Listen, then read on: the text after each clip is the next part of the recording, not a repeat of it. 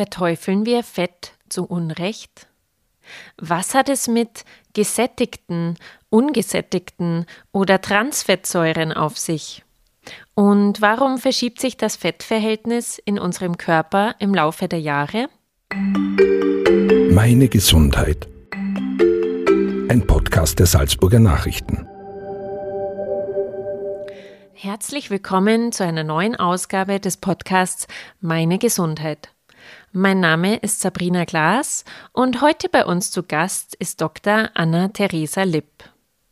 Heute geht es um Fett. Genau. Also das, was viele lieber nicht sehen wollen. Am besten gar nicht darüber sprechen. Zu Unrecht, sagt Dr. Anna-Theresa Lipp. In ihrem neuen Buch Fett ist nett plädiert sie dafür, Fett eine berechtigte Chance zu geben. Die Fachärztin für plastische und ästhetische Chirurgie beschäftigt sich seit langem mit dem bei vielen Menschen unbeliebten Organ. Schön, dass Sie heute uns dazu ein paar Einblicke gewähren. Herzlich willkommen, Frau Dr. Lipp. Vielen Dank. Hallo. Frau Lipp, äh, zunächst einmal eine recht naheliegende Frage, über die viele gerade vielleicht schon in der Einleitung gestolpert sind. Organ? Sie bezeichnen Fett in Ihrem Buch als Organ. Das ist vielen nicht geläufig. Warum? Ähm, Fett als Organ zu sehen ist etwas, das ähm, nicht neu ist, sondern das uns Wissenschaftlern eigentlich schon lange ähm, bewusst ist, dass Fett Hormone produziert, Stoffe produziert, sogenannte Adipokine, die ähm, große Bedeutung haben für unseren Stoffwechsel. Und damit meine ich nicht nur das Abnehmen, sondern generell für unseren gesamten äh, Metabolismus. Bedeutet, dass das Fett Stoffe produziert, die kommunizieren mit dem Gehirn, die mit dem äh, Magen und dem Darmtrakt kommunizieren, die auf unsere Psyche wahnsinnig äh, große Einfluss haben und die auch dafür, dazu dienen, dass wir uns vermehren können, dass die Sexualhormone produziert werden im Fettgewebe und wir auch, wie gesagt, einen ähm, ja, sinnvollen und guten Stoffwechsel haben. Ähm, Sie sprechen jetzt schon die positiven Eigenschaften von Fett an. Auf diese Schranke zwischen Gehirn und Fett würde ich nachher gerne noch ein wenig eingehen. Ähm, was sind denn aber jetzt die positiven Eigenschaften, wenn wir das vielleicht ein wenig herunterbrechen können? Weil Fett, äh, bei Fett geht es den meisten nur darum, wie man es am besten los wird. Aber was kann Fett uns denn bringen? Genau. Ähm, Fett ist nett, das ist der provokative Titel, ähm, der natürlich erstmal aufschreckt und, und verwirrt, aber tatsächlich ist Fett insofern positiv, als dass es eine eigene Währung ist in unserem Körper. Es ist die beste Energiewährung, die wir haben, denn es speichert unsere Nahrung ab in der Form, auf der wir wieder auf es zugreifen können. Sprich, es ist unsere Goldreserve. Und das war früher vor allem in der Evolution betrachtet sehr, sehr, sehr wichtig, dass wir nicht ständig auf Futtersuche gehen müssen, sondern etwas haben, das es speichert, das uns auch schützt, das uns immer wieder Energie liefert in den schlechten Zeiten. Und das ist heutzutage natürlich vollkommen ähm, aus dem Trend, weil wir an jeder Ecke einen Supermarkt haben, wo wir uns Nahrung und Energie bedienen können. Jetzt ist es aber so, dass ähm, Fett natürlich auch Speicherfunktion hat, aber auch Bausubstanz ist. Es ist auch wirklich richtig, dass man in höheren Lebensjahren etwas mehr auf der Hüfte haben sollte.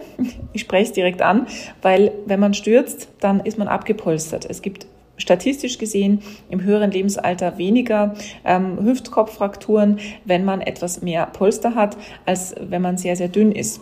Und auch für die Osteoporose ist es gut. Ja, das heißt, gerade unser Knochenstoffwechsel hängt auch zusammen mit unserem Fett. Also der Körper sorgt da tatsächlich ein wenig vor. Mhm. Ja, genau.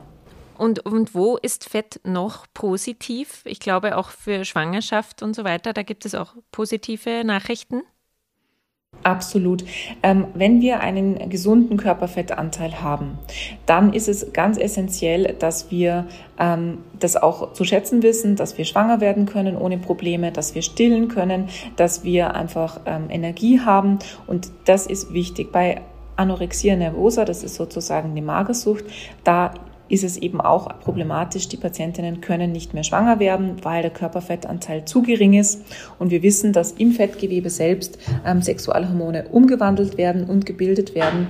Und das ist sehr, sehr wichtig, dass wir da ähm, immer wieder uns auch nicht täuschen lassen von Schönheitsidealen, die in die zu dünne, magersüchtige Richtung gehen, sondern dass wir einen normalen BMI, also einen Body Mass Index anstreben ähm, bei uns Ärzten ist es ja ähm, weitläufig bekannt, aber gerade bei jüngeren Damen muss man darauf hinweisen, dass es nicht gesund ist und auch für später eher Nachteile hat. Wenn man Kinder bekommen möchte, sollte man auf einen gesunden Körperfettanteil achten.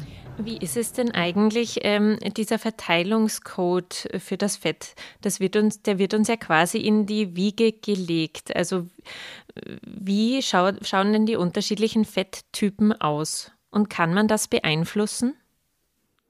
Jein. Also Sie haben vollkommen recht. Wir kommen auf die Welt und haben eigentlich schon so einen kleinen Bauplan ähm, in jeder Zelle, auch in den Fettzellen. Und die Anzahl an Fettzellen ist festgelegt, ähm, genetisch bei jedem anders ein Stück weit, aber gleichzeitig können wir die durch einen gesunden Lebensstil und auch durch eine gute und ausgewogene Ernährung im Kindesalter relativ stark beeinflussen. Bedeutet, wenn ein Kind zur Welt kommt und ähm, normal ernährt wird, gesund ernährt wird, ähm, nicht übergewichtig ist, dann hat es auch im späteren Leben wahrscheinlich keine Veranlagung dazu, an einer Adipositas zu erkranken. Wenn allerdings die Mutter bereits mit einer, einer übergewichtigen ja, Körperfettanteil ins Rennen geht, also in die Schwangerschaft startet, dann hat sie statistisch gesehen auch ein größeres Risiko ihrem Kind mitgegeben, später auch an dieser Erkrankung zu leiden. Das bedeutet, dass wir als Kinder natürlich relativ ähm, beeinflussbar sind mit der Ernährung da die Fettanzahl bis zum 22. Lebensjahr ähm, ja, sich teilen kann. Danach wächst die Zelle eher. Das bedeutet, dass die Fettzelle dann in die Breite geht oder auch wieder was abgibt von ihrer, ihrem Speicher und dann dünner wird. Genauso verhalten wir uns dann im Außen. Aber wichtig zu wissen ist, dass wir natürlich einen genetischen Code haben, der besagt, ob wir jetzt mehr Fett an der Hüfte anlagern, also quasi eher ein Birnentyp sind, ob wir das Fett eher am Bauch anlagern und dadurch mehr zum Apfeltyp werden. Genetisch festgelegt sind auch sogenannte Stoffwechsel- oder ähm, Fettverteilungsstörungen wie das Lipödem, meinem Spezialgebiet, wo wir an den Extremitäten, also an den Beinen und den Armen auch eine krankhafte Veränderung der Fettzellen feststellen können. Und das ist sicherlich ein Stück weit genetisch determiniert, ein Stück weit kriegen wir es von der Mutter mit, ähm, ein Stück weit und vom Vater, ein Stück weit können wir es aber natürlich auch beeinflussen. Und deswegen ist es so wichtig, auch ähm, da nicht immer den Kopf hängen zu lassen, zu sagen, so bin ich, so sieht meine ganze Familie aus, so werde ich immer aussehen. Nein, es ist wirklich so, dass auch der ähm, Lebensstil und vor allem der Kopf darüber entscheidet, ob wir ähm, adipös werden oder nicht. Wie sieht denn, also wir, wir können das beeinflussen, das ist schon mal eine sehr gute Nachricht. Wie sieht denn da jetzt eine, wenn wir zunächst auf dem äh, Part, bei dem Part der Ernährung bleiben, wie sieht denn eine optimale Ernährung für Sie aus? Und vielleicht können wir ein wenig mit den Begriffen ungesättigte Fettsäuren, gesättigte Fettsäuren, Transfette aufräumen. Also das ist eine gute Frage. Ähm, es gibt natürlich Vorgaben der Deutschen Gesellschaft für Ernährungsmedizin, zum Beispiel der DGE, die ähm, empfehlen, gewisse Prozentsätze an Fette, an Kohlenhydrate, an Proteine zu sich zu nehmen. Und die sollte man, wie gesagt, die kann man befolgen muss man aber immer individuell abschätzen. Das bedeutet, dass, wie gesagt, für mich zum Beispiel ein 60-prozentiger Kohlenhydratanteil in der Ernährung zu hoch wäre, was jetzt die DGE empfiehlt. Und ähm, somit ich ja als Individuum da entscheiden kann, ob ich jetzt lieber mehr Proteine und Fette esse und dafür weniger Kohlenhydrate, weil es mir dadurch besser geht. Ähm, insgesamt ist es eine individuelle Sache. Die Fette sind ja in letzter Zeit Gott sei Dank etwas positiver aufgefallen und weggekommen in verschiedenen Studien als jetzt der Zuckerstoffwechsel beziehungsweise die ähm, Kohlenhydrate was auch wiederum kritisch zu hinterfragen ist, weil ähm, man braucht alles ein Stück weit, um zu überleben. Wenn man abnehmen will, dann muss man, wie gesagt, eher ähm, den einen Weg befolgen und wenn man zunehmen will, den anderen Weg. Aber um auf Ihre Frage zurückzukommen, gesättigt, ungesättigt, ähm, Transfettsäuren, das sind immer Begriffe, die man sich schwer merken kann, die auch immer wieder für Verwirrung sorgen. Generell empfehle ich immer, wenn es ums Fett geht, dann ist es, gibt es quasi kein böses und kein gutes Fett. Es gibt Fett ist eine neutrale Substanz. Die Frage ist, welche, welche Fettsäuren beinhaltet quasi welches äh, Lebensmittel und welches Produkt. Und da ist es kann man sich einfach als Faustregel merken, dass es ähm, Olivenöl besser ist als Butter, ja, dass Avocados besser sind als Bratwurst. Ich glaube, das kann sich jeder so ein bisschen auch denken. Aber generell muss man sagen, ähm, flüssig ist besser als fest. Und ähm, ja, es ist tatsächlich so, dass man wenig verarbeitete Produkte essen sollte, lieber frisch und lieber pflanzlich als tierisch. Und wenn man sich daran hält, dann kann man einige Sachen ausschließen, wenn man durch den Supermarkt geht und andere Sachen wiederum ähm, tun einem natürlich einen Gefallen. Sie haben jetzt gerade auch den Zucker angesprochen. Er wird ja immer wieder in Verruf gebracht, weil er eben Krankheiten wie Adipositas oder Diabetes Typ 2 fördern soll. Und Experten warnen eigentlich fast immer mehr vor Zucker als Fett. Ähm, wie, wie, sehen Sie denn die beiden jetzt im Verhältnis oder wo sollte man eher oder wo darf man eher mal zugreifen? Das ist eine gute Frage. Ähm, man darf im Leben nicht alles immer schwarz-weiß sehen. Das heißt, der Körper verzeiht sehr, sehr viel und sehr, sehr lange. Irgendwann wenn wir über Jahre und Jahrzehnte dem immer die falschen Substanzen und, und Baustoffe geliefert haben, dann wird es kritisch und dann bemerkt, sich, bemerkt man das natürlich auch in einem Nährstoffdefizit und auf der Waage, ganz klar.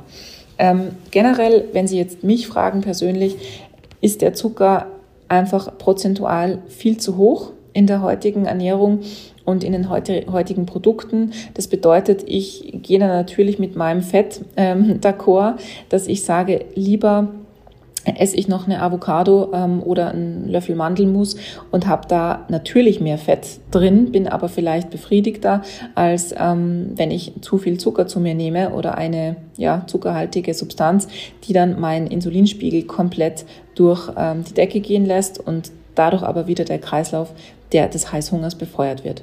Sprich, natürlich muss jeder immer individuell entscheiden. Ein Sportler ähm, braucht komplexe Kohlenhydrate, ein Sportler braucht mehr Zucker als jetzt jemand, der nur am Schreibtisch sitzt und ähm, der kann die auch gut verstoffwechseln, die Zuckermoleküle. Generell ist es so, wie schon am Anfang gesagt, Zucker wird am Ende auch in Fett umgewandelt und eingebaut.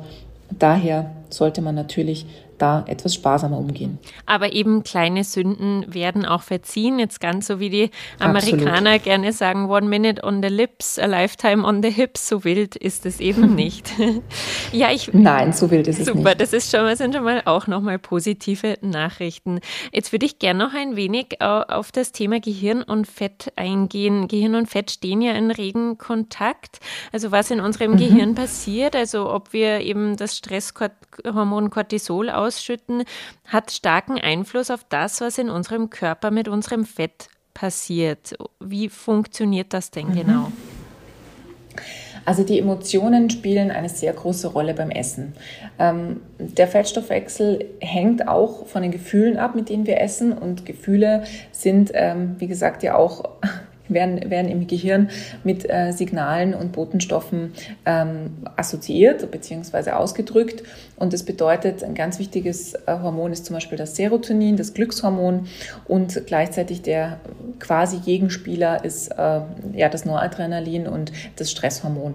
Und dadurch ist es einfach wirklich ähm, auch nochmal wichtig zu sagen, dass es schon eine Rolle spielt, ob wir die ähm, ja, Sahnetorte mit einem guten Gefühl essen, weil wir sagen, wir gönnen uns das jetzt Sonntag, Nachmittag bei der Tante Emma und oder bei der Mama und essen da ein Stück Kuchen mit Gusto, dann wird der Körper kein Stresshormon ausschütten. Wenn wir aber im Stress sind, es uns alles zu viel ist und wir quasi als Übersprungshandlung ähm, Zucker essen, beziehungsweise Kohlenhydrate und, und, und starke Fette, dann ist es natürlich so, dass der Körper ähm, Cortisol und Adrenalin, Noradrenalin ausschüttet und diese Fettsäuren, die dann da freigesetzt werden durch diese Ernährung, werden sofort eingebaut und werden natürlich auch nicht zur Fettverbrennung bereitgestellt. Sprich, es macht einen Unterschied, ob ich das mit einem guten Gefühl esse oder mit einem schlechten, ganz vereinfacht gesagt.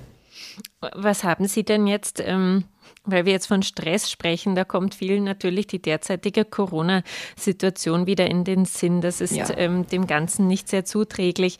Was haben Sie denn da beobachtet in puncto Fett? Hat sich da viel geändert?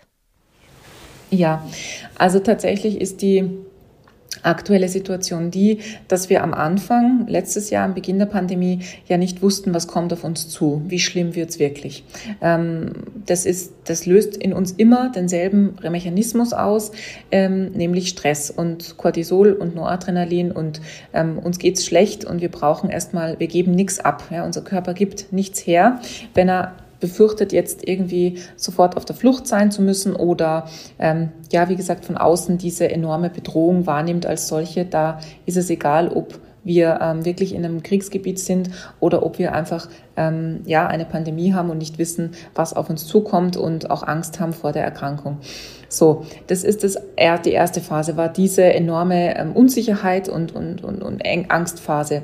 Aktuell hat sich das dann eher umgeschlagen bei den Patientinnen in ähm, ja so eine Art depressive ähm, Stimmung, dass man eben eher so diese Machtlosigkeit gefühlt hat, diese Wut, diese Depression, diese Angst, ähm, also weniger Angst, sondern vor der Zukunft, sondern eher diese diese Machtlosigkeit. Und da sind dann auch wieder die gleichen oder ähnliche Substanzen. Das heißt, wir haben einen Serotoninmangel, wir sind nicht mehr glücklich, wir haben auch da nicht die Möglichkeit, so durchs Leben zu gehen und ähm, Dinge zu verbrennen oder Fette zu verbrennen, wie wir sie vielleicht davor hatten. Es bedeutet, dass die aktuelle Lage oder halt die, diese Pandemie, die wir erleben, sehr wohl Auswirkungen hat auf unseren Fettstoffwechsel. Ähm, es ist zu beobachten, dass viele Leute zugenommen haben. Ähm, die Fitnessstudios waren natürlich auch zu. Das bedeutet, man hat mehrere Komponenten. Viele mussten zu Hause bleiben und der Aktivitätsgrad war einfach auch geringer. Also zusätzlich zu dieser ähm, Emotionslage, zu der angespannten, kam natürlich auch noch der Bewegungsmangel und die Reduktion der Aktivität im Winter. Ähm, gleichzeitig hat aber auch, ja, wie gesagt, jede Krise auch was Gutes ist die Geburtenraten, zumindest in München, sind äh, gestiegen, glaube ich. Und man hat dadurch, also ich kenne ja auch äh, ganz gut Gynäkologen, ähm, in das, die in derselben Klinik arbeiten wie ich, die haben gesagt, es war sehr interessant zu sehen, dass auch viele Frauen, die davor so gestresst waren mit ihrem Alltag und mit ihrem ganzen Job, dass die dann plötzlich ähm, schwanger geworden sind durch vermehrtes Homeoffice und einfach mehr Ruhe und mehr Zeit. Ähm, das heißt, auch da gab es wieder was Positives. Was kann denn jeder für sich selbst jetzt noch irgendwie tun, um diesen Serotoninmangel irgendwie ähm, zu verhindern? Was kann man denn tun, um glücklicher mit dem eigenen Fett zu sein? Ja, das ist eine gute Frage. Also es gibt natürlich ähm, Lebensmittel, die Serotonin hochtreiben. Ähm, in dunkler Schokolade soll's, soll's, äh, soll das machen zum Beispiel. Ähm, kann man sich auch wirklich durchlesen, gibt es einige Lebensmittel, denen diese äh, Eigenschaft zugeschrieben ist, dass man dadurch äh, glücklicher wird. Was davon wirklich stimmt, das kann ich persönlich nicht ähm, so unterschreiben. Aber generell, was in meinem Buch auch ganz gut beschrieben wird, sind die zwölf Schritte zur Fetterleuchtung. Das bedeutet, man, es gibt einfach verschiedene Wege und es kommt aus der ähm, Verhaltenspsychologie, was man machen kann, um sich selber zuzuwenden, um, wie gesagt, vom Außen ins Innen zu gehen, um auch verschiedene Konflikte aufzudecken. Man sagt ja immer, die Augen sind der Spiegel der Seele. Ich sage, das Fett ist der Spiegel der Seele. Und so wie man sich innen fühlt, so wird man außen auch wahrgenommen. Und das ist gerade bei der Adipositas, abgesehen von allen Nährstofftabellen, abgesehen von jeglicher Biochemie, ist es einfach so, dass Fett auch eine Schutzfunktion hat, eine emotionale. Und wenn ich wie gesagt, da ein äh, Thema habe, das ich nicht verarbeiten kann, das ich nicht ähm, verstoffwechseln will, dann lagere ich das ab, dann speichere ich das in der Fettzelle. Und diese abgespeicherten, abgelegten Dinge vielleicht wieder ins Bewusstsein zu holen und sich auch damit auseinanderzusetzen. Ähm, das ist zum Beispiel eine große Chance, die wir jetzt haben und in der Pandemie auch nutzen können, dass wir eben uns selber anschauen, einen Spiegel vorhalten und ähm, unser Fett annehmen und nicht nur als das, was weg muss, äh, betrachten. Vielen Dank, Frau Dr. Lipp, dass Sie uns hier und heute diesen Spiegel vorgehalten haben und zu unserer Fetterleuchtung beigetragen haben. Herzlichen Dank für das Gespräch. Sehr, sehr gerne. Vielen Dank. Das war ein Podcast der Salzburger Nachrichten. Redaktion Gerhard Schwischei und Sabrina Glas. Wenn Sie mehr wissen wollen, finden Sie uns im Internet unter www.sn.at.